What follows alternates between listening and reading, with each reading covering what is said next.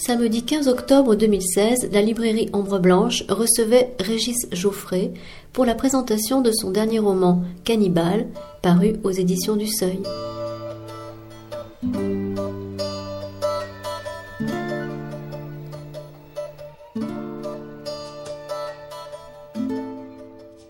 Bonjour. Bonsoir. Bonjour. Bonsoir à tous. Euh, ravi de vous accueillir euh, et d'accueillir Régis Geoffrey pour euh, le livre Cannibale. Alors, quelques jalons dans ce mot, j'allais dire dans sa carrière, peut-être que ce mot ne lui plaît pas, mais euh, dans son parcours, on va dire. Il est né à Marseille, il a fait des études de philosophie à Aix-en-Provence. Euh, premier roman euh, à, publié alors qu'il avait 30 ans, Seul au milieu d'elle, suivi d'une pièce de théâtre Les Gouttes. Ensuite, il, passe, euh, il rencontre Bernard Vallée et publie Histoire d'amour. Suivront euh, Clémence Picot, Fragment de la vie des gens, Univers Univers qui obtiendra le prix Décembre. En 2005, le prix Femina pour Asile de fous. Deux ans plus tard, Microfiction, grand succès euh, avec euh, également le Grand Prix de l'humour noir Xavier Forneret et le prix du livre France Culture Télérama. 2008, Lacrimosa, roman épistolaire déjà. L'œuvre sera adaptée au théâtre. 2009, Ce que c'est que l'amour et autres microfictions. Il y aura également Sévère qui a été adapté au cinéma. Euh, Claustria, La balade de Ricker Island et Bravo, qui est l'avant-dernier livre, puisque donc euh, nous arrivons en 2016 avec Cannibale, qui est, on en parlait euh, juste avant de venir, qui est sur la liste du Goncourt, du Renaudot et sur la liste du, du Goncourt des lycéens, qui nous vaudra le, le plaisir de retrouver euh, enfin peut-être pas nous, mais euh, les lycéens de Toulouse, certains lycéens de Toulouse euh, accueilleront euh, Régis Geoffrey mardi dans, dans le cadre de. Oui, on sera plusieurs. Oui, euh, vous ainsi que les autres euh, candidats, les autres élus. Alors, euh, Cannibal, bah, vous nous avez dit tout à l'heure que vous nous feriez la, le plaisir de d'en lire certains extraits, mais avant de tout ça, euh, avant tout ça, je voudrais euh, vous poser bien évidemment quelques questions au sujet de ce livre et une qui, qui va s'appuyer sur une interview que vous aviez que vous avez donnée. J'ai fait allusion au fait qu'il s'agissait d'un d'une œuvre épistolaire.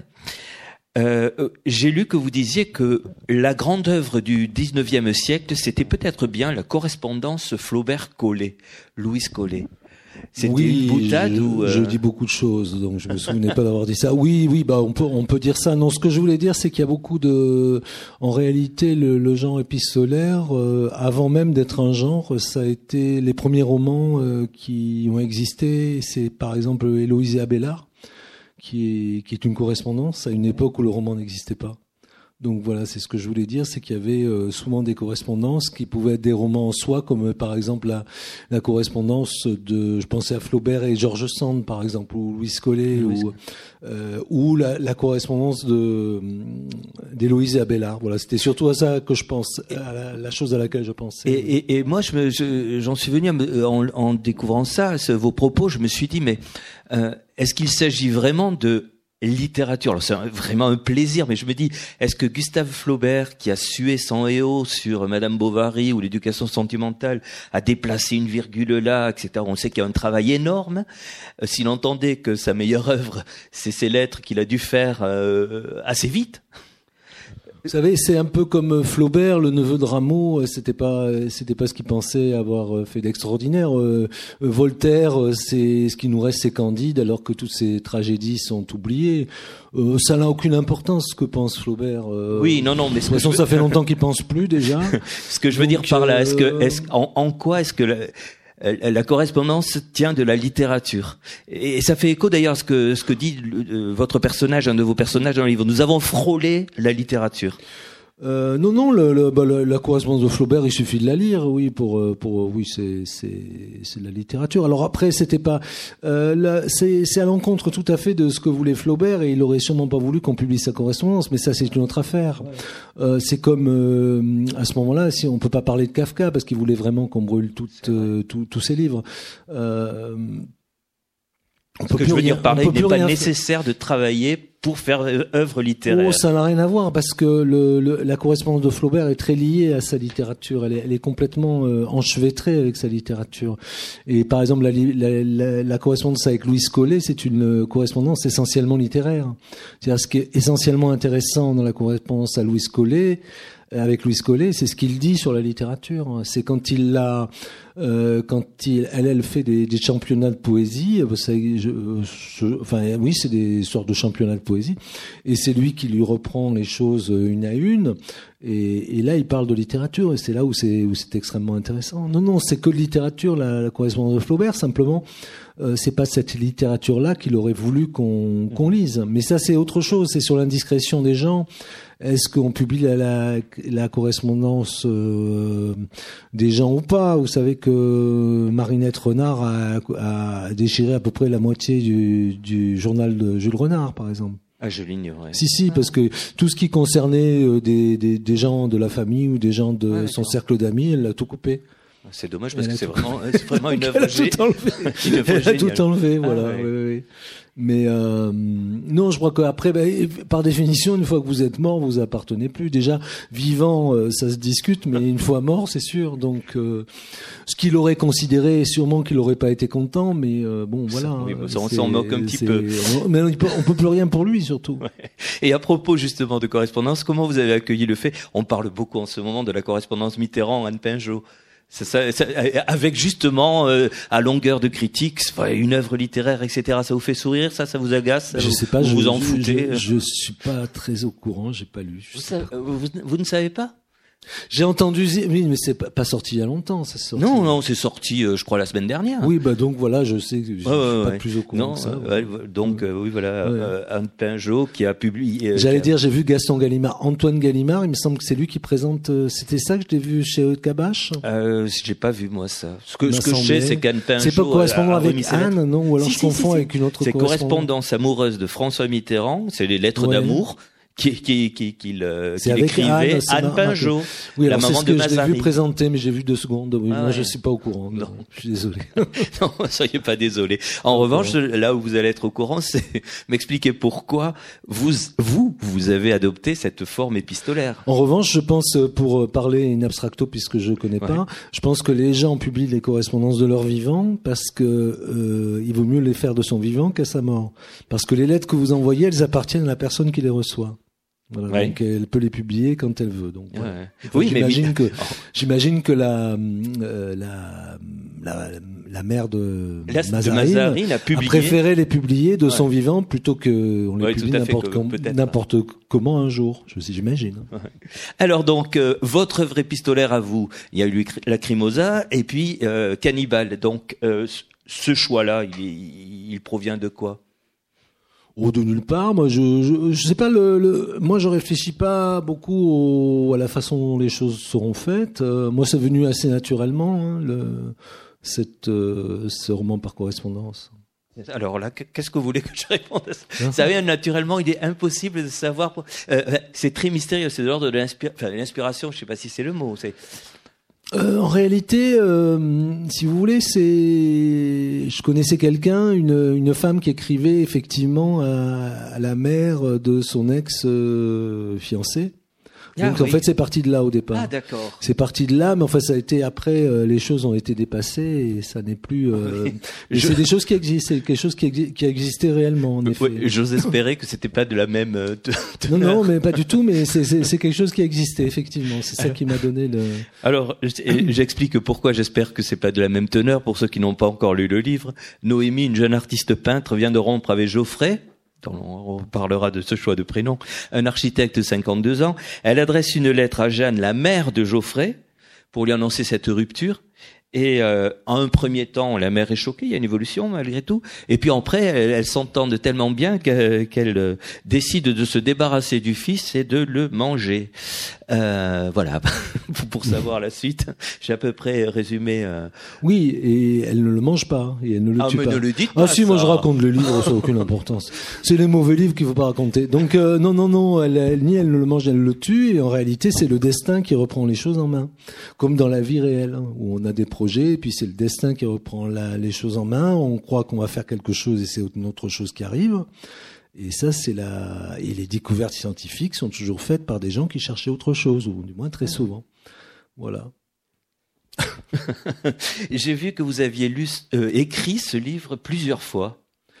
Ah oui, je l'ai écrit un certain nombre de fois. Oui, la première, euh, oui, j'ai vu que la première version définitive entre guillemets, c'était janvier 2011. Oui, donc j'ai dû l'écrire. Euh, oui, je l'ai écrit un certain nombre de ah, fois. J'aurais bien aimé mettre mon nez dans les premières versions. Euh, on peut plus maintenant causer l'ordinateur. Autant chez Flaubert, pour reprendre Flaubert, on peut. Non, mais je pense que ça aurait pas grand intérêt. Ben, si l'intérêt, c'est quoi? Qu'est-ce qui, qu'est-ce qui fait? Non, franchement, je, ça, ça m'intéresse beaucoup entre la première version et la dernière version, qu'est-ce qui change? Euh, Est-ce que c'est l'histoire? Est-ce que c'est l'écriture? Et, qu'est-ce qui fait que on dit oui, ça y est, c'est bon? On est satisfait? Euh, Jean-Baptiste Delamo hier me disait je suis jamais satisfait d'un roman, y compris quand il est publié. Ah non, moi je publierais pas si j'étais pas satisfait. Non, non, non, ça c'est pas possible. Non, non, bah non, je pousse jusqu'à ce que je puisse plus aller plus loin dans ce dans ce livre-là. Voilà. Oui, c'est ce que j'ai fait. Et c'est de l'ordre de... C'est de l'ordre de, de, de l'écriture, de la, de la trame, de la, de, de la. Oh, c'est le l'ordre de tout. Ah oui. De tout. Et mais je pense que là, euh, comment dirais-je, j'aurais pas pu, ce livre aurait pas pu faire 500 pages, autrement j'aurais passé ma vie. Ça veut dire bah Parce que là, il y a un degré de... Oui, il y a un degré de, transparence dans les phrases. Euh, on pourrait pas, je pourrais pas écrire 500 pages, ce serait pas possible. De transparence. Alors Oui, parce que la langue française, euh, quand on la pousse dans ses derniers retranchements, on arrive à avoir une transparence cristalline mhm. et qui en réalité euh, assez difficile obtenir. C'est comme un, diamant où il n'y aurait pas de crapaud, je dirais. Mhm. Et, et, voilà. Oui. Non, non, mais en plus vous vous mettez l'accent sur euh, entre autres ce qui ce qui séduit dans ce livre, c'est effectivement la langue. J'ai vu, euh, j'avais vu. Alors vous allez me dire que vous en souvenez pas, mais euh, que vous aviez euh, pas rabroué, mais vous aviez, vous aviez refusé de répondre à un journaliste qui voulait s'insérer dans la fabrique poétique. Et vous avez dit non, non, on peut pas, on peut pas rentrer dans la fabrique poétique. Je sais pas ce que, qu'est-ce qu'il avait dit. Oh, je, je, pense qu'il avait voulu savoir comment on écrivait justement, euh, comment on ciselait les. Euh... C'est pas une question de ciseler, je sais pas moi comment on fait. Comment on acquiert cette, comment on arrive à cette Vous savez, moi j'ai un truc là, c'est pas du tout démocratique, mais je le dis quand même. Pour écrire, il faut avoir du talent, hein. parce qu'autrement vous arrivez à rien, et parce qu'autrement vous travaillez pas. C'est-à-dire que moi, par exemple, euh, euh, je travaille pas la peinture parce que j'ai aucun talent. C'est-à-dire que même si je travaillais, ce serait tellement les progrès seraient tellement lamentables euh, que ce serait vraiment même en travaillant euh, euh, je sais pas, comme Velasquez a pu travailler, j'arriverai à un résultat tellement pitoyable que c'est pas possible que je travaille comme Velasquez. Donc je pense qu'il y a ça aussi, il y a, il y a une sorte d'entraînement de départ euh, par quelque chose par laquelle on a une aspiration et vous savez, c'est un peu comme n'importe quoi. C'est curieux parce qu'on pose ces questions euh, aux écrivains, on pose pas aux peintres. Aux peintres, c'est évident, on leur pose pas toutes ces questions. Vous croyez qu'on leur Bah non, par exemple, on leur dit pas. Mais alors, par exemple, moi, on me dit, mais est-ce que vous écrivez en ce moment? Est-ce qu'on dit un peintre Est-ce que vous peignez en ce moment? C'est-à-dire que ça a l'air tellement une corvée pour beaucoup de gens qu'il ferait mieux de pas écrire d'ailleurs, parce qu'il doit pas être très doué. Que ça a l'air tellement une corvée, tellement quelque chose de difficile, de, de, de je sais pas. Oui, mais se sentent mieux à la fin peut-être. Bah oui, mais je sais pas, ça a l'air d'être tellement une thérapie ou une espèce de, d'accouchement qu'il faudrait mieux ne pas écrire. Enfin, je sais pas. non, je sais pas. On pose pas la question à des euh, à des musiciens. On dit pas est-ce que vous jouez en ce moment, est-ce que vous composez? Là, les écrivains, surtout en France, il faudrait presque les remercier, quoi. C'est épouvantable. Et puis plus ils écrivent, euh, plus ils écrivent mal, plus c'est quelque chose. Euh, dire, c'est une sorte de. Oui, oui, il faudrait. C'est une douleur. Euh, c'est, c'est. vous savez ce que disait Jacques Laurent? Il disait si la littérature vous dégoûte, c'est pas une raison pour en dégoûter les autres. C'est-à-dire qu'à un moment, moi, je, je, pense que si c'est si difficile, il faut pas le faire. Vous comprenez? Parce que moi, si je, s'il fallait que je chante à l'opéra, ce serait une catastrophe. Et s'il fallait que je danse, ce serait une catastrophe. Euh, alors on dirait vraiment que, vous comprenez, euh, quand on sait pas jouer du violon et qu'on veut jouer un concerto, ça doit être, euh, je sais pas, une douleur, mais on dirait que c'est ça. Donc je pense qu'alors que l'écriture part pas du tout de pense que s'il n'y a pas une, une jouissance dans l'écriture, comme s'il n'y a pas une jouissance dans la peinture, dans la danse ou dans la musique, euh, il n'y a pas d'écriture, il n'y a, y a, plus, y a rien, il y a rien d'intéressant. Je pense que toutes les, les œuvres littéraires, enfin moi que je trouve intéressantes et importantes, il y avait toujours cette jouissance à écrire, que ce soit bah, chez, chez Proust, chez Joyce, chez, chez, chez Balzac, il y avait une sorte de, de surabondance de la chose. La, la, cette espèce de goutte à goutte romanesque dont on nous parle. Ça existe depuis pas mal de temps. Au 19e siècle déjà, il y avait des gens qui... Il n'y avait pas de goutte à goutte romanesque. Les gens qui écrivaient, euh, un type comme Flaubert, il écrivait, il était assez, il était assez, oui mais il a écrit la correspondance, il était assez flemmard, hein, Flaubert. Mais regardez Balzac. il se dit besogneux. Oui, oui, mais c'est du, c'est du, il gagne du temps, hein, Flaubert. C'est une coquetterie, vous croyez Oui, il gagne du temps. Oui, oui, c'était, il gagne du temps, mais euh, il y a quand même une, une, une jouissance dans la, une exultation dans l'écriture. Autrement, euh, moi, je, je comprends pas. Après, euh, euh, comment Proust aurait-il pu écrire Comment Joyce aurait-il pu écrire Cette espèce de, de, d'écriture, de misère de l'écriture, euh, de RSA de l'écriture, de de, je sais pas, de, de euh, même de, de, de, minimum vital de l'écriture m'effraie beaucoup. Kafka, il a, Kafka, Kafka, il a écrit énormément. Il y avait une grande jouissance. Euh, Kafka, c'était quelqu'un qui pouvait même pas faire de lecture tellement qu'il riait. Non, non, Kafka, il y a une. Après, il est, après, il est tombé malade, c'est une chose, mais regardez en si peu de temps tout ce qu'il a écrit. Non, je pense qu'il y a une, il y a, il y a une, il y a beaucoup plus prolixité. Puis je pense aussi que quand on se pose des questions sur l'écriture, on n'écrit pas. C'est-à-dire que soit on se questionne sur la littérature, soit on écrit. Euh, voilà, je pense qu'en France, on s'est beaucoup posé de questions sur l'écriture. Euh, on s'est beaucoup situé en tant qu'écrivain. Alors là, pour l'écrivain en France, il se situe. Hein. Ça, alors là, vous pouvez y aller. Hein. Oui, oui, Oh là là, ça se situe, ça se situe grave. Hein. Comme on dirait. Oui, mais non. Pour se situer, les écrivains français se situent. Mais ça n'a aucun intérêt strictement aucun intérêt de savoir d'où ils viennent et où ils vont. Ça n'a aucun intérêt. Euh, vraiment, c'est dépourvu absolument de tout intérêt. Euh, euh L'intérêt, euh, c'est les, les, œuvres et les, les livres qu'on écrit. Après, toutes ces justifications pour justifier des œuvres le plus souvent maigres et médiocres n'ont aucun intérêt ça n'a aucun intérêt. C'est euh, voilà. Et je pense que moi, à chaque, enfin, souvent quand je suis interviewé, il y a ce côté dessous, c'est euh, toute cette douleur dans l'écriture. Mais la douleur, il euh, n'y a pas de douleur dans l'écriture, hein. ou alors il y en a comme dans toutes les autres choses. Mais pourquoi euh, depuis 50 ans en France il y a ce côté, on dirait qu'il y a que la douleur? Et alors pourquoi d'après vous? Bah, j'en sais rien du tout. Est-ce que, est-ce que, bah, ça vient, ça vient du romantisme parce que, est-ce que Balzac parlait de la douleur dans l'écriture? Jamais personne n'en parlait. Rousseau, qui écrivait ses textes, euh, euh on dit qu'il avait écrit la Nouvelle Héloïse 14 fois. Est-ce qu'il parle une fois de la douleur dans l'écriture? Et pourtant, Rousseau de la douleur et de sa douleur, il en parle. Jamais de la douleur dans l'écriture. C'est venu avec, euh, je crois, avec des, des, des, les romantiques, avec Alfred de Vigny, et puis alors Flaubert qui en a rajouté une couche euh, anti-romantique. Mais alors ce côté, euh, la, la, la douleur d'écrire, c'est parce qu'il foutait rien en fait. C'est ça qui est intéressant dans la, dans la, dans la correspondance de Flaubert. C'est pour justifier cette espèce de euh, de paresse à se mettre à écrire. Euh, voilà, c'est pas moi qui le dis d'ailleurs. Beaucoup de gens l'ont dit avant moi, mais. Euh. ça euh, en plus, ce, ce, que vous avez dit sur le talent, ça fait écho à ce que à ce que raconte alors. Je ne, je ne sais plus si c'est. C'est très prétentieux hein, cette histoire du, du, talent, mais je suis pas le seul à en avoir. Mais ce que je veux dire, c'est que ah est-ce que vous imaginez est-ce que vous imaginez un musicien qui euh, qui a pas l'oreille ou voilà, c'est ça que je veux dire. Non, franchement, je trouve pas ça. Je, je trouve ça normal. Euh, ce qu'on peut la question qu'on peut se poser éventuellement, c'est comment on se rend compte qu'on a du talent. Comment, mais euh, bah, ça c'est assez simple parce que quand vous faites quelque chose, si vous n'avez pas de talent, vous arrêtez. Non, mais je veux dire, par exemple. Il y en a qui se plantent et qui sont persuadés d'avoir du talent et qui continuent et qui. Bah oui, peut-être qu'après ils arrivent à un, résultat quelconque. Hein. C'est pas, c'est pas ce que je veux dire, mais euh, c'est évident que par exemple les gens qui sont doués pour la danse euh, et ceux qui sont pas doués, ils peuvent pas arriver à grand chose. Bah, voilà, c'est tout. C'est pas plus que ça. Hein. J'ai l'impression qu'il y a plus d'imposture côté littérature. Ça se voit. Euh, on peut passer plus aisément à travers la, les, les oui, du filet. Oui, peut-être qu'il y a une, bah, il y a une pénibilité dans certains mais c'est pas tellement. Euh, c'est plutôt dans le livre que dans la littérature, mais ça, ça a toujours existé. Mais dans la littérature, je vois pas, non, parce que vous voulez dire il y a des fausses gloires. Dans la littérature proprement dite, j'ai pas l'impression. Euh, je, je voilà. Mais bon, après, moi, c'est ma façon de parler. On peut dire exactement le contraire, mais c'est ma vision à moi. oui, bah, c'est ma vision à moi qui est un peu en opposition à une autre vision qui me qui m'agace parce que euh, ben, on l'a subi depuis très longtemps cette espèce de douleur d'écrire. Vous, la reprenez là, c'est vous. Enfin, j'ai la tentation chaque fois de chercher Geoffrey derrière les phrases, mais sans génie, euh, pratiquer un art, c'est une forme d'escroquerie.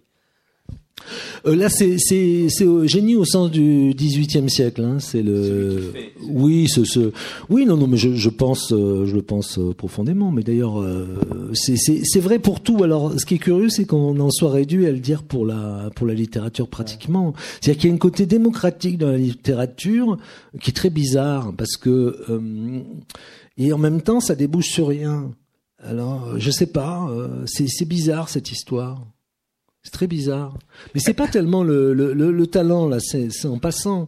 Non, moi ce qui me, ce qui, parce que le, talent a, a, priori euh, euh, tout le monde peut en avoir. Euh, je sais pas, ça c'est question de personne, c'est une question personnelle. Mais le problème c'est plutôt l'espèce de d'obsession de la douleur dans l'écriture. Ça c'est ça c'est assez effarant. Euh, vous parliez d'histoire bizarre. Celle-ci, elle est bizarre pour le moins. Donc, cette histoire de euh, de femmes et de, enfin, de mères et de belles-filles qui se liguent contre un fils. Euh, et puis, malgré tout, on peut dire, en ayant lu le livre, que c'est une histoire d'amour aussi. Euh, j'ai tort de. Bah. il y a à la fois l'histoire, c'est une histoire d'amour, c'est éloge de la haine aussi. C'est c'est c'est c'est très difficile de, Moi, de je définir. Moi, je pense que plutôt c'est un livre sur l'amour qu'un livre d'amour. C'est-à-dire qu'elle parle, elle le parle. En fait, elles sont un peu comme euh, euh, des personnages euh, qui n'existent plus aujourd'hui. C'est-à-dire qu'on a l'impression qu'elles ont été éduquées au XVIIIe siècle, qu'elles ont joué de l'harpe, voilà, qu'elles ont qu'elles ont joué de l'harpe et qu'elles sont pas du tout concernées par euh, les, choses matérielles. Mhm. Et en fait, elles sont un peu comme des ce qu'on imagine être les personnages qui étaient dans des châteaux tout l'hiver, dans des châteaux perdus dans les campagnes et qui parlaient euh, indéfiniment. Et là, c'est un peu leur cas, et elles parlent de l'amour. C'est-à-dire en fait de, de leur euh, de l'amour qui les a déçus toutes les deux, qui les obsède et qui les a déçus. Oui, je, quand j'ai dit histoire d'amour, c'est effectivement vous avez raison, c'est sur l'amour. C'est sur l'amour parce qu'elles sont elles sont désespérées toutes les deux en fait par ce Geoffrey en question, puisque l'une était avec lui, elle l'a laissé, donc il l'avait déçu. Et puis c'est surtout cette mère qui est extrêmement déçue parce qu'elle l'a appelé son fils Geoffrey du nom de de son amant euh, mort avant avant la naissance de ce Geoffrey. Et ce et ce fils l'a déçu parce qu'il n'était pas à la hauteur de de cet amant. Donc elles sont très, elles sont extrêmement déçues par l'amour euh, et voilà et donc et obsédées par cette euh, par cet amour que finalement elles recherchent euh, chacune à leur façon mais sans y croire en même temps, elles n'y croient pas vraiment. Bah, c'est-à-dire, oui, elles, y croient désespérément parce que finalement, elles, trouvent l'amour toutes les deux dans l'autre. En fait, elles finissent par tomber amoureuses l'une de l'autre, d'une certaine façon. Euh, plus la jeune de la vieille que la vieille de la jeune. Mais bon, euh, parce qu'il y a une, il y a une, il y a une union euh, charnelle voulue par la, la, la, la, fille la plus jeune. Et dont on se pose la question a-t-elle existé cette union charnelle ou pas? Oh, moi je pense qu'il n'y a pas de doute. Mais ce qui est, ce qui est assez drôle, c'est que on n'imagine pas du tout une union charnelle euh, dans, entre deux femmes, une jeune et une âgée, alors que si c'était, si on avait mis un, un, homme âgé et une fille jeune, on aurait, on n'aurait pas eu de problème. On aurait dit oui, bon bah finalement. Euh, C'est un thème ça qui revient souvent, la vieillesse. Euh, C'était le cas du, du livre précédent. Oui, non, mais c'est surtout que la vieillesse, vous avez la jeunesse dedans, vous avez tout. Ouais. C'est plus intéressant un personnage âgé euh, parce qu'il y a la jeunesse et la vieillesse dedans. C'est beaucoup plus intéressant. Puis en même temps, euh, je pense que là, il y a à peu près, euh, il y a un peu la société telle qu'elle est aujourd'hui. C'est-à-dire qu'il y a un homme de 50 ans, une fille de 20 ans, une personne de 80 ans, plus que que ça, c'est un peu la, la société telle qu'elle va être, parce qu'il y aura de plus en plus de personnages âgés, mais on saura plus à quel, quel âge on, on devient âgé en réalité. Ça, devient, ça c'est quelque chose qui se perd. À cause de, de, de ce fameux jeunisme. Oui et non, parce que euh, le jeunisme, on dirait que ça se perd un peu, à part que on, le maintient pour rouler les jeunes, quoi. Comme finalement on veut rien leur donner, on leur, on leur tape dans le dos, on leur dit voilà, euh, donc les parents les aident, etc. Puisqu'évidemment ils gardent la monnaie, ils gardent le pouvoir et le patrimoine, donc euh, les parents les aident. Non, mais c'est basé là-dessus quand même. C'est un détail, mais je veux oui, dire. Oui, mais j'ai envie de dire si on allume la télé, on voit des jeunes. Ça, c'est normal. Non, mais ça, c'est normal. Vous, Pourquoi c'est normal? Bah, écoutez, on parlait de danse. Moi, je veux bien qu'on fasse danser des, des vieillards ou chanter des vieillards. Non, ça, c'est un peu logique. Ça, c'est un peu normal. C'est normal que il y a des vivants aussi. Si vous allez par là, on voit surtout dans les, dans les médias des vivants. J'ai parlé. Au cinéma, voilà. Il y a des films sur les cimetières, mais enfin bon. Non, vous êtes dur, là, gars. non, non, mais je veux dire, oui, il y a, il y a des gens, il y a quand même des gens jeunes. Mais ce que je veux dire, c'est que le pouvoir et l'argent est aux mains de vieux. Ce qui ne veut pas dire que, que tous les gens âgés ont le pouvoir et l'argent. Ça n'a rien à voir. J'entends bien. Mais euh, il y, a, y, a, quand même ce problème euh, fondamental euh, qui est là et, qui, qui, qui, qui, va se poser de plus en plus. Voilà. je vous ai dit, alors vous m'avez dit, moi j'ai pas de doute que le, ça a été consommé charnellement alors soit je ne sais pas bien lire, ce qui est possible, soit vous, vous malgré tout vous laissez au lecteur une, une part de latitude sur pas, pas mal d'autres choses. Bah, c'est-à-dire c'est que la, la, il n'arrête pas de se mentir ces gens. C'est-à-dire que la vieille femme ne, est épouvantée de ce qu'elle a fait, donc elle veut pas le reconnaître. Ouais. Mais il n'y a pas que ça, il y a, y a d'autres. On ne sait jamais ce qui est ce qui est, qui est vraiment le cas. Est-ce que voilà, il y a, y a un jeu de manipulation à trois. Ils sont tous tous pervers là. Ah oui. Oui, mais c'est pas les gens pas pervers sont pas intéressants dans les livres. non. Et est-ce que les gens sont tous pervers de manière générale et on cache ça ou euh... Oh, j'ai pas pervers euh, d'ailleurs. Euh, est-ce qu'ils sont très pervers euh, Enfin, Geoffrey, Geoffrey, Geoffrey n'est pas pervers du tout. Hein. Dans le livre, dans le livre en tout cas. Oui. Geoffrey euh, J a eu deux affaires. Oui, non, non, j'ai j'ai le, le personnage, euh, non, le personnage euh, masculin, c'est le moins intéressant. Il, il, il n'est pas, non, c'est vrai. Il n'est pas très pervers. Il n'est pas pervers, mais enfin, j'aimerais pas écrire à ma mère ce qu'il écrit à la sienne. Cela dit, il a plus de raisons que moi. Ah ben, il a plus de raisons, oui. Non, mais sa mère, sa mère veut le tuer. sa mère veut le tuer, donc. Mais oui. tout petit déjà, il, il, a subi les, les, les affres de de ce désamour. Quoi. Enfin, de, sa, sa, mère est, est, une mère indigne. Ah ben oui, plus qu'indigne. Ah oui, oui. mais, plus mais dès le début. Oui, dès le début. Oui. Mais c'est des choses qui doivent exister. Alors, pour, alors pourquoi au début euh, elle s'offusque et elle refuse les lettres de, de, de Noémie. Elle, elle la met à distance avant d'être euh, effectivement euh, le, le, moteur de. Bah, c'est-à-dire, je pense que c'est une, c'est un peu une, c'est un peu la conduite humaine en général, et, et c'est la une conduite, vous savez, comme s'il y avait, euh, euh, comme si on avait des des des, des conduites préformées. Mais se retrouve dans tout le cinéma, dans tout le, comme s'il y avait que des schémas d'existence très particuliers, c'est-à-dire de, de, de personnes qui se rejettent d'abord pour se retrouver. Et ça, je saurais pas l'expliquer, mais c'est quelque chose euh, qui qui est courant, en tout cas dans ce livre-là. Voilà, ces deux personnages qui en effet euh, se, se repoussent pour euh, pour mieux se retrouver. Et je ne sais pas pourquoi, parce que vous savez, c'est très difficile d'expliquer les livres. Euh, c'est-à-dire surtout celui-là parce que je pense que maintenant on arrive, on est un peu perturbé euh, parce que et moi j'ai, je dis pas que j'ai j'ai dû participer beaucoup à ça, mais maintenant euh, là je vois qu'à la rentrée il y a à peu près que des livres basés sur des faits divers, donc oui, c'est pas vous qui allez l'emprocher. Non non mais je m'aperçois qu'il y a que non mais oui mais moi je, je moi je me suis avancé, je m'en suis pris plein la gueule, mais je veux dire là maintenant même en, euh, les gens qui qui on dit pas que c'est un fait divers. Quand on quand il parle c'est pas du tout il y a un fait divers au départ donc on peut parler on peut dérouler le, le fait divers et tomber dans la réalité dérouler la réalité. Mais là il n'y a pas de réalité à, à, dérouler parce que c'est c'est la littérature et c'est c'est une littérature et c'est basé sur c'est de l'imaginaire. Ouais. c'est-à-dire que la littérature c'est ça c'est c'est et aller expliquer les choses si vous voulez euh, aller expliquer la le déroulement et aller expliquer la forme c'est impossible et en même temps c'est ça la c'est ça la littérature. Mais euh, j'ai beaucoup de mal euh, à en parler alors que je pouvais parler plus facilement de, de livres que j'avais pu écrire à Hikers Island parce que je parlais de, du personnage et de et de et de Claustria aussi. Ouais. et Sévère aussi parce c'était mais là on est vraiment dans dans, dans des personnages euh, qui sont imaginaires. Et en même temps je sais pas c'est il y a une sorte de, de simplicité des choses quand on lit, mais j'ai oui, beaucoup de à mal fait, à parler de euh, à parler de l'histoire parce que ça me semble très poussif quand j'en parle parce que Non, non. non parce qu'on applique des non mais on applique des des, des des des schémas parce que là comme je fais des trucs avec des lycéens, je vois ils veulent savoir toujours si c'est vrai par exemple. Ouais. Et tout le monde dit oui, c'est vrai, c'est un personnage, etc. Et là, non, je peux pas dire que c'est spécialement vrai. Euh, et la partie véridique est pas la plus intéressante. Non, peut-être pas. Mais euh, vous qui, qui, qui- détruisez certaines idées reçues, comme le- le- l'écrivain qui, qui, qui accouche dans la douleur, est-ce que, est-ce que vous épousez cette idée que j'ai souvent entendue chez les, chez les auteurs euh, Moi, je suis dépassé par les personnages. Ils me mènent où ils veulent. Je les crée, puis puis après, ils, ils m'échappent et c'est eux qui me conduisent. Ça, ça fait. eh, c'est- Oui, ce côté, euh, ce côté doit, ce côté existe aussi. Oui, c'est pas. Ouais, mais ça dépend ce C'est pas que une vous- coquetterie, ça? Mais On n'est euh, pas le maître, le démiurge, malgré tout. On, on en fait ce qu'on en veut de Jeanne ou de Noémie. Oui, je sais, je sais pas. C'est-à-dire que c'est, c'est, oui, je sais pas les. euh,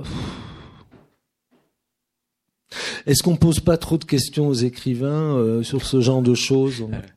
Parce qu'il y a une telle, euh, il y a une telle, euh, c'est une telle pause et en même temps on peut dire euh, le contraire de tout. Parce que c'est, c'est plutôt est-ce qu'on doit dire des choses, est-ce qu'on peut se permettre de parler de douleur, d'écrire? Moi je crois pas. Non, mais ça, je suis bien. Non, non, mais je dis pas qu'elle n'existe pas, entendu, mais, hein, euh, mais, non, euh, mais c'est simplement est-ce que dans la d'une société telle qu'elle est, avec euh, euh, ces difficultés que peuvent avoir les gens, est-ce qu'on a le droit de dire ça? Moi, ce que je reviendrai à la phrase de de Mastroianni qui disait que un acteur qui qui joue et qui gagne sa vie n'a pas le droit de se plaindre. Voilà, donc moi j'aime pas trop les écrivains qui se ramènent. Euh, alors déjà, on n'en voit pas beaucoup. On, on voit vraiment euh, trois écrivains sur et il y en a cent mille qu'on voit pas. hein. Donc ceux qui ramènent leurs fraises le plus souvent dans les médias euh, n'ont qu'à fermer leur gueule. Je veux dire, mais le, le- le fait de dire ah je souffre, etc. Alors Mais là, que je parlais plus de souffrance. Je parlais Ah oui. du fait de. euh, on est guidé par ces personnages. Une, une fois qu'on les a conçus, euh, c'est eux qui dirigent l'histoire. C'est du moins ce que plusieurs auteurs m'ont dit. Vous savez, je sais pas parce que euh, moi j'ai quand même une expérience de, de la. Et je sais, je sais pas comment ça se passe. Je sais pas comment ça se passe parce que par exemple, euh, j'ai écrit un livre comme Microfiction, il y a 500 euh, histoires. Bon, j'avais écrit euh, en 10 mois ou 11 mois, et je sais pas comment ça se passe. Il y a pas de, j'avais pas de truc. C'est 500 histoires différentes. Il y en a peut-être quelques-unes qui se recoupent.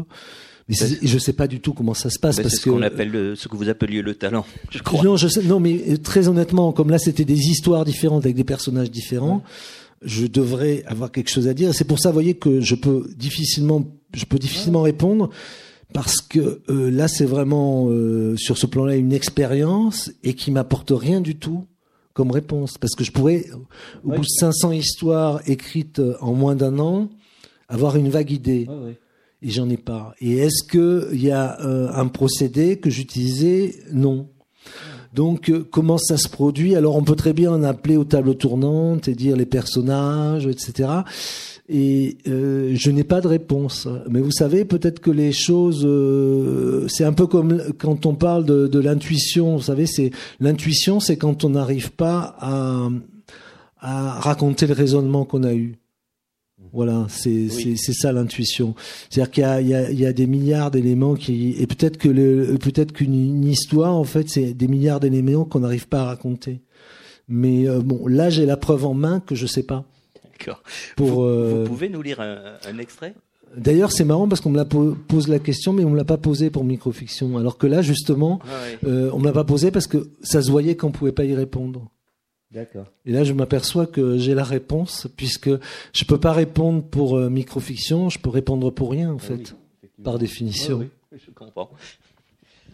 Vous, vous choisiriez quel, quel passage? Bah, je choisirais celle de Geoffrey, hein, la première. Je sais pas où elle est. Alors, pour euh, la question forcément qu'on vous a posée 100 fois déjà, mais pourquoi Geoffrey?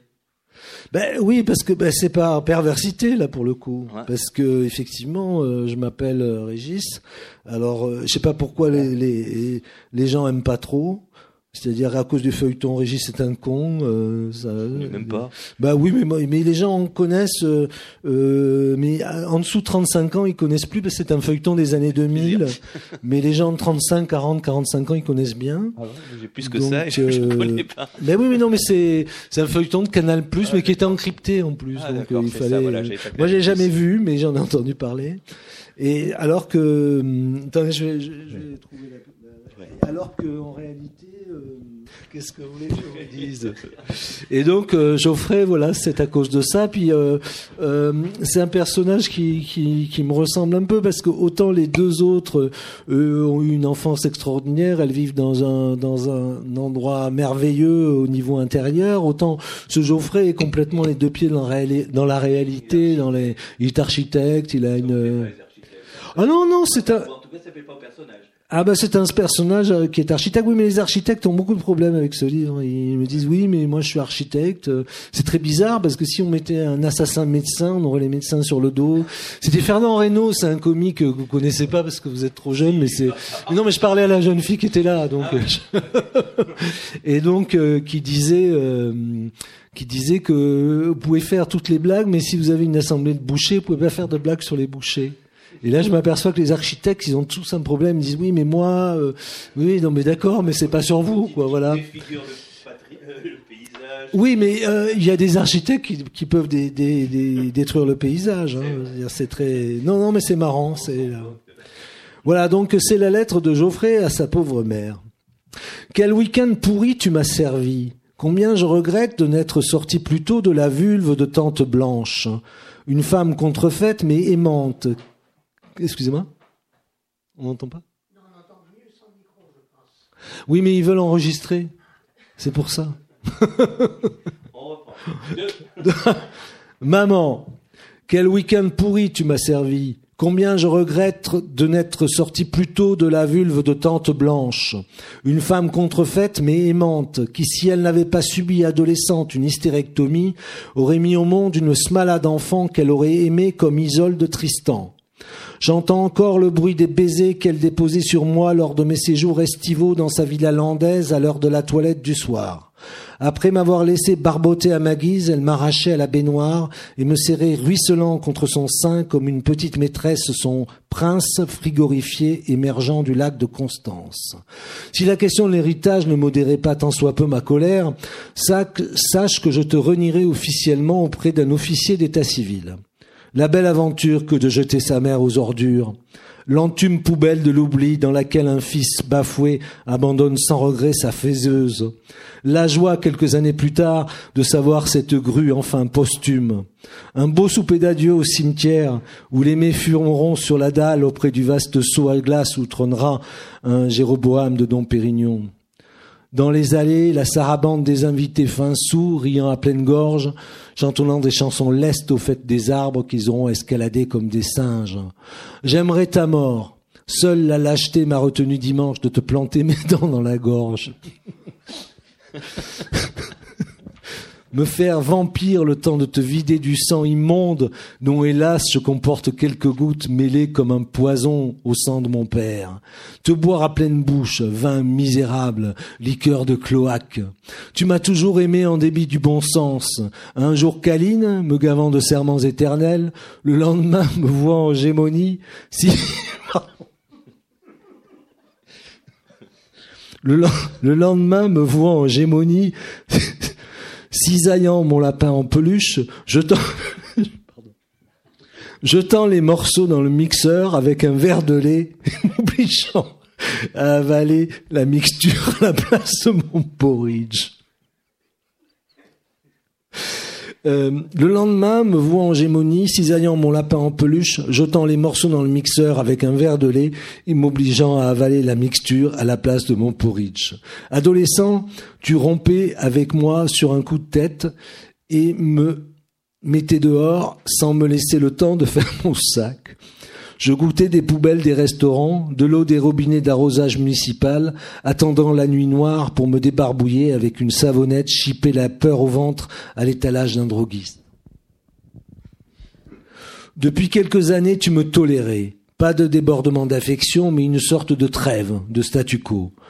Je te faisais chaque mois une visite de courtoisie, et si tu me recevais sans réel enthousiasme, tu prenais malgré tout la peine de me jouer la comédie de la parenté. Tu me traitais comme un homme auquel on est vaguement Vous disiez que Kafka se marrait en lisant ses œuvres. tu me traitais comme un homme auquel on est vaguement lié par un lien biologique perdu dans les méandres d'une généalogie complexe dont personne n'a vraiment pris la peine de dessiner les branches. Tu ouvrais pour moi tu ouvrais pour moi un sachet de jambon, de carottes râpées. Les jours de ripaille, tu le cassais à neuf même si tu refusais de m'héberger, supportant que je dorme à l'occasion dans ma voiture. supportant que je dorme à l'occasion dans ma voiture quand en plein mois d'août les hôtels de la ville n'avaient plus de chambre à louer. Tu me tolérais cependant. Il t'arrivait même d'évoquer la possibilité d'un bonheur commun, des vacances dans une de tes propriétés avec Noémie, et au lieu de l'enfant dont j'aurais pu, légitimement, légitimement éprouver le besoin pour profiter avant la vieillesse des joies de la paternité, le, le roquet, le roquet que tu nous souhaitais, tu n'avais que mépris pour cette fille que tu, accusais, d'être peintre, et malgré sa vingtaine, tu espérais que je lui en préférais une autre plus fraîche encore, comme on change la fleur piquée à la boutonnière de son Spencer? Depuis mon débarquement sur Terre, tu médites ma perte. Tu m'as toujours considéré comme un imposteur. Dès l'accouchement, tu n'as pu résister à la tentation d'essayer de m'étrangler alors que je n'avais encore expulsé que ma tête. Je me rappelle les paroles de la sage-femme, t'enjoignant de garder les bras le long du corps pour ne pas entraver la phase ultime du travail. Avec les années, j'avais enfumé les cases de ma mémoire où sommeillait cet incident malencontreux. Il m'apparaît ce soir net et terrible. Tu as, pris, tu as pris dimanche un malin plaisir à me rappeler ta déception de n'avoir pas mis au monde l'enfant de tes rêves. Les noires dentelles dont tu avais paré mon berceau, petit cercueil perdu au milieu de la sinistre nurserie, en sous-sol, avec ses lucarnes à ras du jardin, diffusant une lumière verte, comme si dehors le soleil était moisi.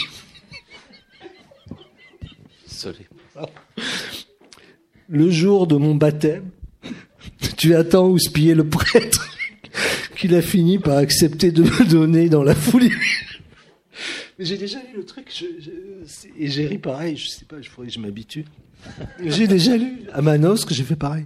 Le jour de mon baptême, tu attends houspiller le prêtre qu'il a fini par accepter de me donner dans la foulée l'extrême onction devant la famille berluée. Tu espérais que le sacrement des malades me donnerait l'idée de contracter une de ces infections qui à l'époque moissonnaient encore tant de bébés. Combien de carabines m'as-tu offertes Combien de revolvers, de pistolets, de poignards? Je dormais, je dormais enroulé dans le matelas.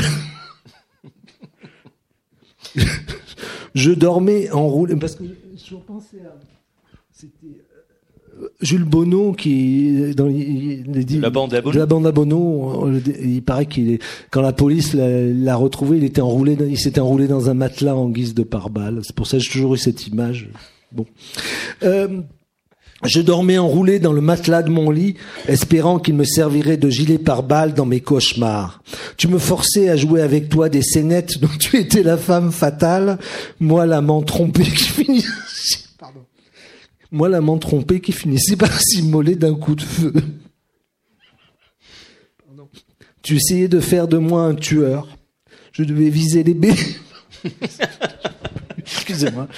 Tu essayais de faire de moi un tueur. Je devais viser les baigneurs avec un fusil à lunettes, éclater d'une balle les ballons des gosses et leurs cornets de glace. Quand passaient les hélicoptères de la gendarmerie, tu m'obligeais à m'embusquer derrière les volets entr'ouverts pour le canarder. Le temps avait fini par estomper mon enfance. Cette Noémie m'allait bien, une fille ravissante à qui le talent conférait une aura.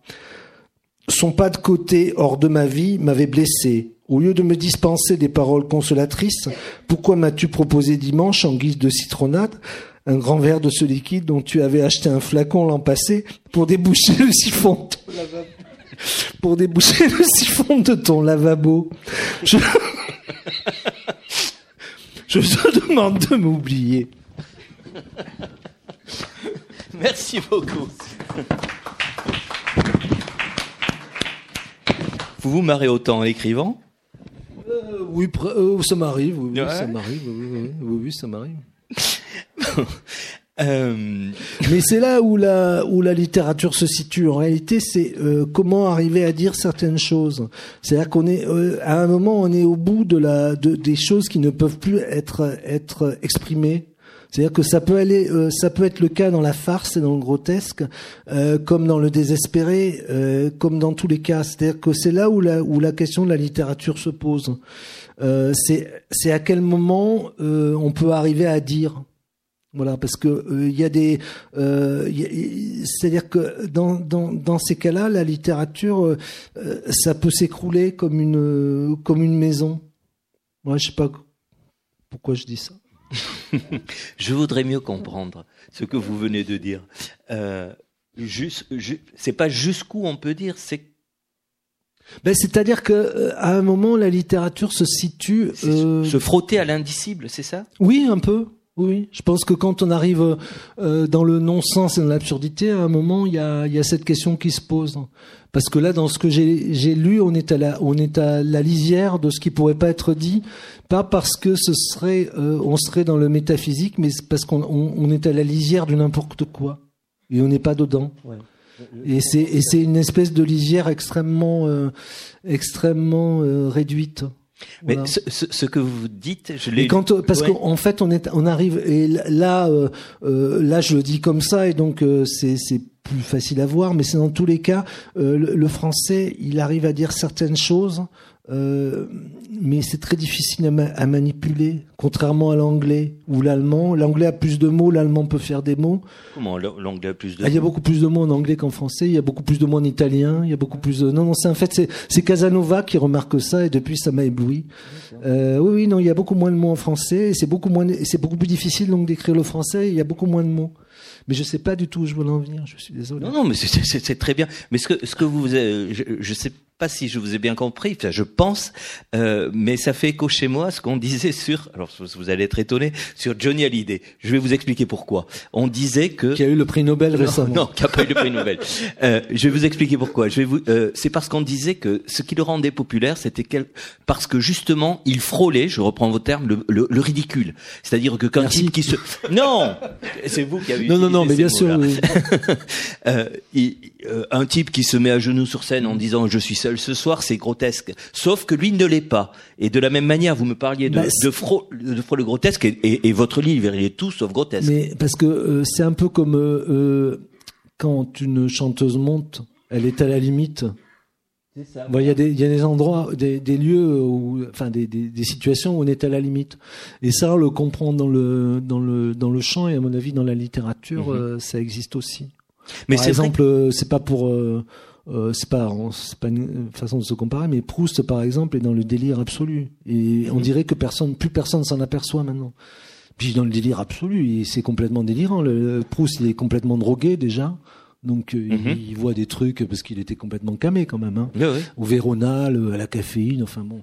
Et, et c'est un délire complet. là, là. et on arrive à pas s'en apercevoir. C'est très, très, c'est très curieux, quoi. C'est- un, un livre complètement délirant, La recherche du temps perdu, malgré tout. Mais euh, votre livre et, et- et ce type d'écriture, c'est vrai que euh, si on considère non seulement cette rentrée littéraire, mais de, de manière générale ce qui s'écrit en France, c'est une euh, comment dire ça, un, un style. C'est pas le mot que je, je cherche. Euh, enfin, c'est un chemin peu emprunté. Euh, oui, bah sûrement, je sais pas, je, je connais pas beaucoup les. Mais moi, vous savez, on- je Vous lisez travaille- pas les contemporains? Je lis pas grand chose. Je, je préfère écrire que lire. ah, oui. Mais vous savez, je Vous travaille. avez vachement lu au début, j'imagine. Oui, mais vous savez, je, je tra- en fait, euh, peut-être que ce qui me di- différencie, c'est que je travaille beaucoup. J'écris beaucoup. Comme moi, ça me paraît pas une douleur euh, considérable. Ah oui, si ça Donc, vous euh, voilà. Ouais. C'est peut-être pour ça, je sais pas. Euh, Et on peut pas avoir une, une opinion là-dessus euh, quand personnelle, je sais pas. C'est difficile d'avoir des opinions personnelles, on dirait. Hein non, sur sa littérature. Ah, sur, sa, littérature. oui, ah, les opinions. ça fait deux ou trois fois que vous dites, oui, je pourrais dire le contraire. Ou, ah bah, on pourrait dire le contraire. Bah oui, parce que il y a, y a, beaucoup de domaines où on peut dire le, une chose et, et, le contraire, parce que les deux choses existent en même temps, bien sûr. Alors quand, quand je lis, par exemple, Manger son enfance, c'est le fantasme enfoui de beaucoup de mères. C'est. Euh... Bah, tiens, il y a une, euh, il y avait une psychologue ou une psychiatre qui m'a dit oui, oui, c'est vrai, il y a beaucoup de, de mères qui veulent manger leurs enfants. L'autre jour, je sais pas. Ah bon. Donc, euh... on lui laissera la, la responsabilité. non, mais elle l'a envoyé tous les jours, elle m'a dit. Hein. Ah. Ah oui. Oui, c'est ce qu'elle me disait qu'elle avait des clientes, quoi, des, des patientes et que. C'est peut-être t'es mignon à croquer, c'est peut-être ça aussi. J'en sais rien. c'est pas. Il y a aussi euh, autre chose. Il y a, il y a quelque chose qui m'a intrigué, pas, pas, pas, pas qu'une chose d'ailleurs, mais euh, euh, Noémie à un moment donné, euh, je veux pas déflorer, mais elle apparaît. Vous pouvez déflorer. Hein. Ouais, bon, alors je, je, vais déflorer Noémie, si je puis dire. elle apparaît sous le nom de Marie Bérangère. Oui, elle a un double à un moment, oui, parce qu'elle est schizophrène tout simplement. Oui, parce que d'abord, les, les, les, la, la, schizophrénie, c'est la littérature même.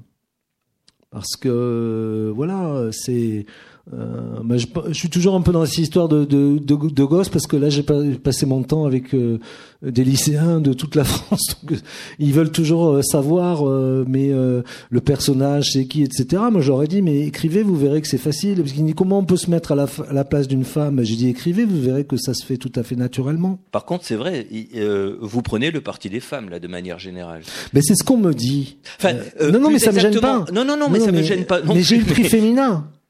Ah. C'est pour ça. Voilà, c'est-à-dire que euh, j'ai été l'homme le plus féministe de l'année en 2005. C'est vrai. Ça comme ça.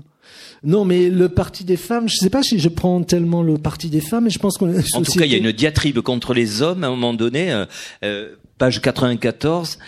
Euh, il faudrait que je la retrouve vite. Oh bah 94, ça devrait se trouver. Oui, ça se trouve. très compliqué. Pas très compliqué. Non, non, je voulais dire vite.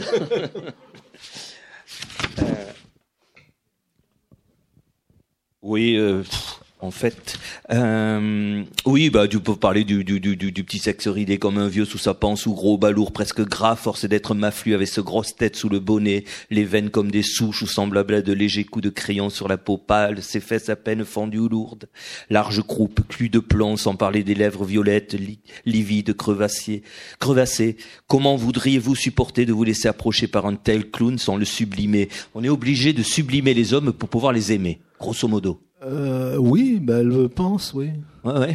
Et il y a tout un tableau qui, oui, voilà. Et nous passons notre temps à essayer de les consolider, d'empêcher leur médiocrité de poindre par les interstices, leur veulerie de transpirer, leur grossièreté d'empuantir, la vulgarité de leurs sentiments de sourdre quand ils s'abandonnent un soir de beuverie à menacer d'entrouvrir leur soute. Oui, mais je pense que je pense que c'est c'est la réalité de l'amour. On est obligé de sublimer l'autre. Mais là, c'est une femme qui parle des hommes. Mais oui, je pense que l'amour, c'est de, c'est la sublimation de l'autre, oui. Et c'est toute une, euh, euh, je pense que c'est tout un travail, surtout quand ça s'étale sur euh, sur beaucoup d'années. Oui, je pense, oui. oui. Ben oui, pourquoi euh, autrement il y aurait que quelques personnes qui seraient aimées, par exemple. Il y aurait que des gens extrêmement beaux qui seraient aimés. Les autres, il faut bien les sublimer. Non, mais c'est vrai pour les femmes aussi. Mais c'est pas une démarche volontaire, c'est pas, c'est pas volontariste. On, l'amour est aveugle, on dit. On, ah ben, on décide pas de fermer les yeux. C'est pas, c'est pas une, une, démarche euh, volontariste, mais là, elles, elles, analysent les choses. Mais c'est évident qu'on sublime les gens.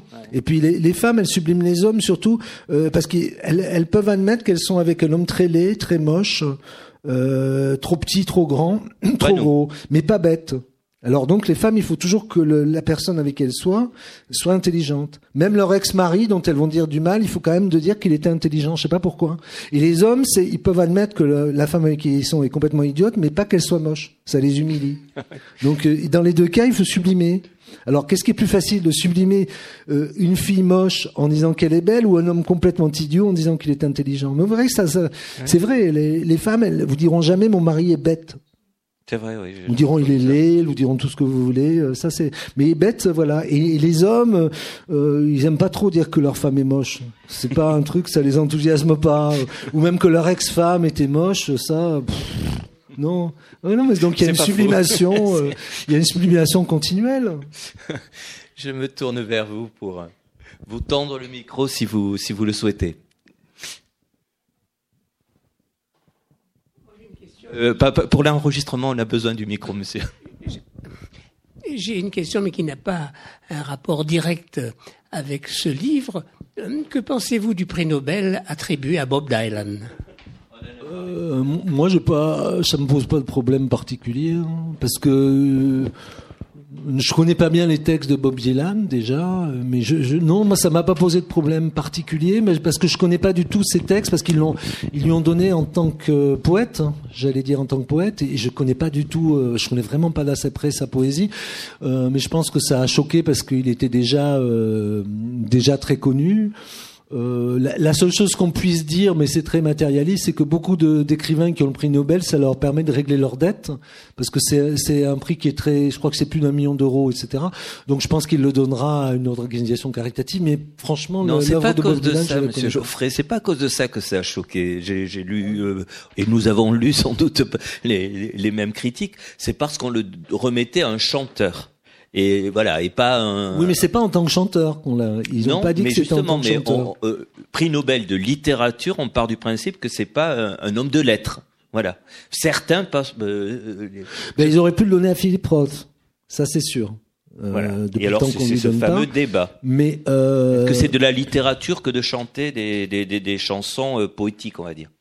Ah, je sais pas je, je sais pas si c'est des chansons poétiques ou si c'est de la poésie euh, J'en sais rien du tout. Je, je, vraiment, je connais pas du tout le, les textes de Bob Dylan, mais a priori, euh, je vois pas où est le où serait le, le, le, le, problème parce que souvent ils donnent le prix Nobel à des poètes qu'on connaît pas, des poètes euh, qui, qui, écrivent dans des langues euh, auxquelles on n'a pas accès. Je sais pas si, euh, franchement, j'ai pas d'idée parce que je,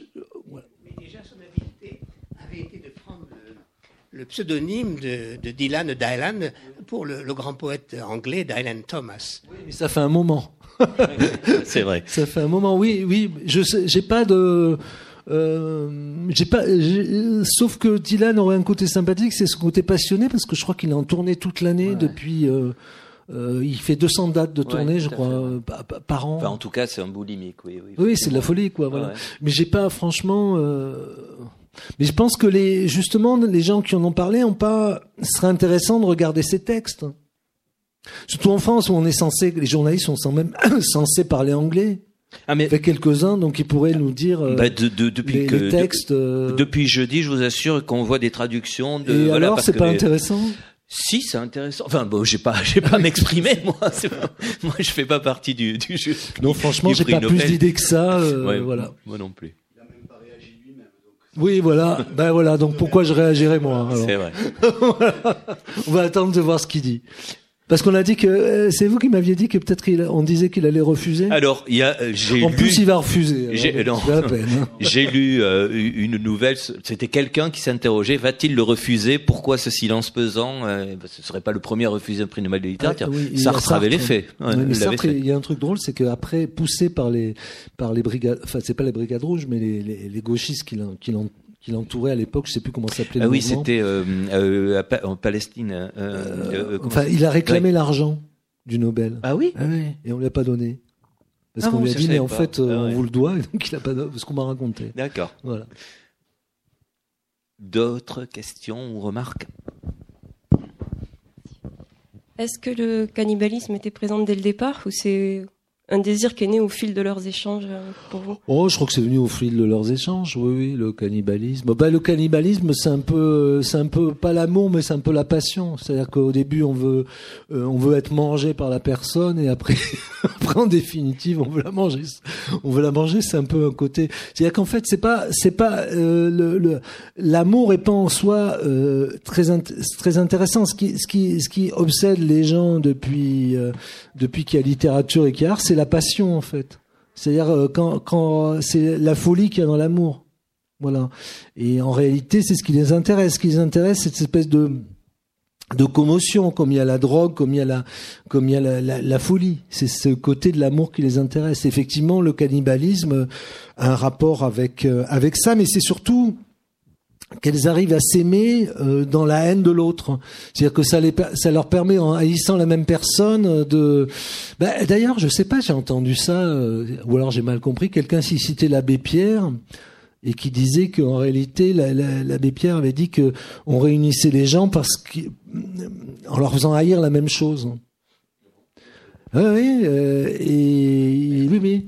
En tout Et cas, l'abbé Pierre, le- l'Eucharistie, c'est avaler le, le- un corps. Déjà, aussi. voilà, oui, oui. Et puis que, en réalité, on se, oui, on se réunit dans le dans l'horreur de quelque chose. Par exemple, la religion, c'est l'horreur de quelque chose, c'est la haine de quelque chose toujours. Aimez-vous les uns les autres, c'est pas la haine de. Ben, c'est la haine déjà de ceux qui s'aiment pas les uns les autres. Ah oui, Voilà. c'est la haine du diable, c'est la haine de certaines choses. c'est vrai. Et, et je sais pas, j'en sais pas plus. C'est une citation de l'abbé Pierre qui est peut-être apocryphe, que j'ai entendue à moitié, donc je peux pas. Et alors, pardon pour le cliché, mais alors, combien de fois j'ai entendu dire que les écrivains eux-mêmes étaient des cannibales qui se repaissaient de la vie des, des gens pour en faire des livres Euh, Ça, on a dû vous le sortir, vous, avec oui, vous mais ça, attaqué ça, à- ça doit être, euh, ça doit être la vérité. La seule chose, euh, moi, que j'ai en fait jamais faite, c'est de, c'est, c'est l'abus de pouvoir. Ça, c'est différent. C'est-à-dire qu'il y a plein de, c'est-à-dire mettre, s'il m'est arrivé de mettre des gens proches dans des livres, il y avait qu'eux qui pouvaient le savoir. Mais il y a ce, cette pratique qui consiste à régler ses comptes, oui. Oui. Et c'est un- c'est d'autant plus injuste euh, quand euh, on fait et avec des per- personnes qui n'écrivent pas. Mais ça c'est ça c'est c'est la barrière morale que j'aurais. Voilà. Et, et- et écrire sur les puissants comme des SK, pas de problème là. Ah ben je passe en appel euh, Ouais. le 15 décembre, il y a aucun problème. aucun problème. Ah, il y a- problème, il y a aucun Oui, problème. vous avez fait appel, donc euh, Aucun problème. bon. vous le saurez quand ça Ben, Je, je suis euh, l'affaire passe le 15 décembre. euh, Ah, le appel. 15 décembre, Oui, oui. pardon, j'avais pas fait attention. Ben, on croise les doigts pour vous. Vous avez plus besoin d'argent que des SK, je suppose. L'Académie française vous tente? Oh bah oui, comme tout le monde, oui, oui, mais ça me dérangerait pas. Mais enfin, je, oui, pourquoi Mais pas. il faut se proposer. Il faut se présenter. Ah, Ah, oui. je crois, oui. Ah oui, bah alors que je sais pas. Moi, on m'avait dit que on vous contactait avant, non, j'en sais rien. Je Non, sais je- pas. Non, non. On peut oui, peut-être vous faire un appel du pied, mais je crois qu'il faut faire des, démarches auprès des académiciens. L'Académie française a cet avantage, c'est que euh, ça vous permet d'avoir une voix à l'étranger. Si vous voulez mener quelque combat qui soit.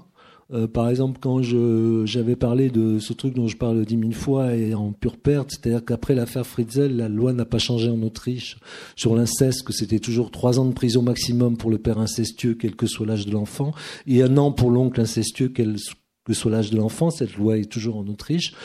Si j'avais été, du, je pense qu'un académicien français aurait plus de voix, aurait plus, plus de voix à l'étranger et peut-être euh, en Europe. Ça, et je pense que c'est ça l'intérêt, parce qu'on a toujours cette vision euh, euh, de l'Académie française comme chose vieillotte, mais euh, à l'étranger, c'est quelque chose qui existe réellement.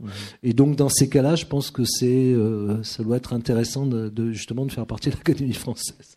Oui, puis elle s'est entre guillemets dépoussiérée avec les derniers, euh, un- euh, Daniela Ferrière ou autres. Oui, sont- tout à fait, Il y a, oui. il y a des jeunes Oui. qui sont arrivés là.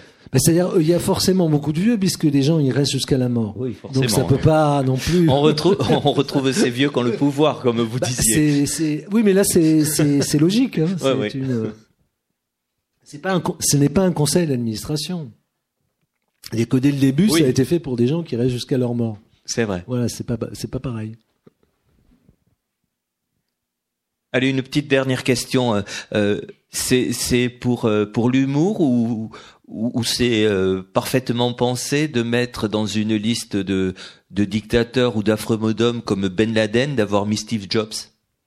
Ben, c'est, ça fait partie des, des, des gens quand même qui, qui, qui tiennent, qui ont tenu la, la planète à un moment. Oui, mais là vous vous citez que des gens vraiment euh, qui qui qui, qui l'ont. euh, Ah, mais c'était pas quelqu'un de sympathique du tout, hein, Ouais. Steve Jobs. C'est ce qui est drôle, c'est qu'il soit arrivé à se faire. Euh, euh, c'était pas quelqu'un, c'était quelqu'un, c'était un affairiste très dur, euh, qui a rien découvert. D'ailleurs, on nous fait, on nous fait prendre pour un inventeur, il a rien découvert.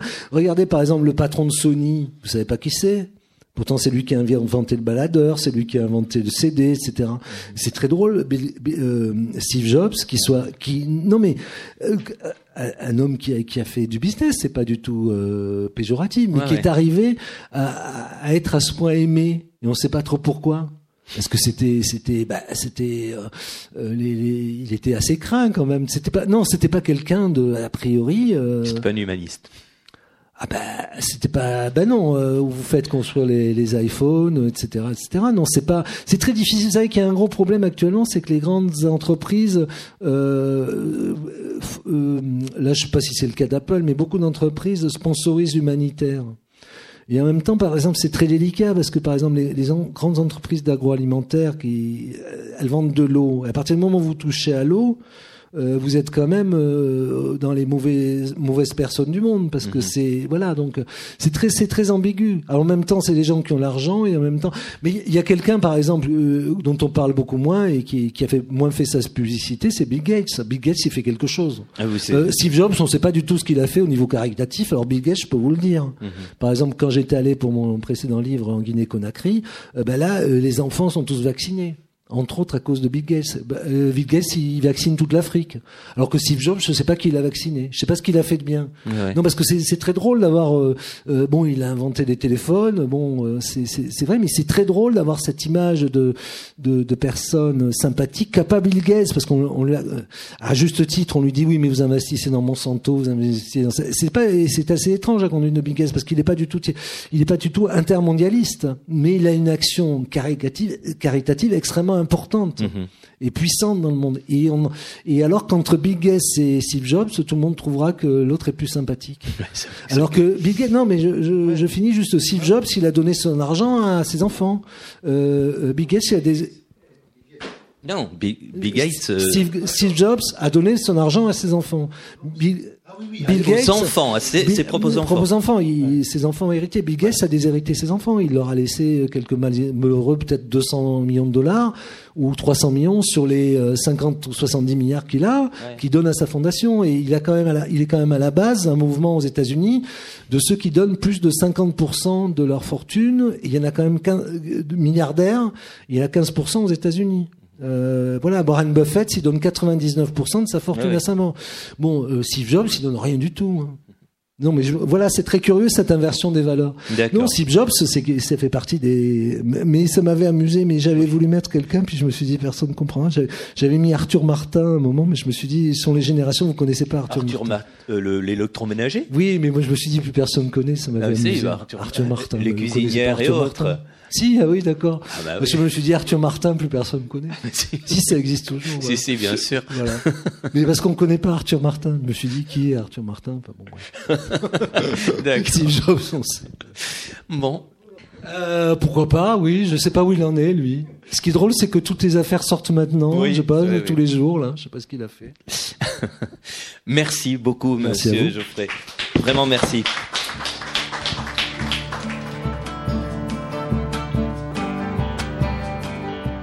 Il s'agissait d'une rencontre enregistrée le 15 octobre 2016 à la librairie Ombre Blanche avec le romancier Régis Geoffrey pour son livre Cannibale, paru aux éditions du Seuil. Parmi les nombreux romans de Régis Geoffrey, on compte Microfiction chez Gallimard en 2007, Histoire d'amour chez Gallimard également en 2000, ou encore La balade de Rickers Island au Seuil en 2014.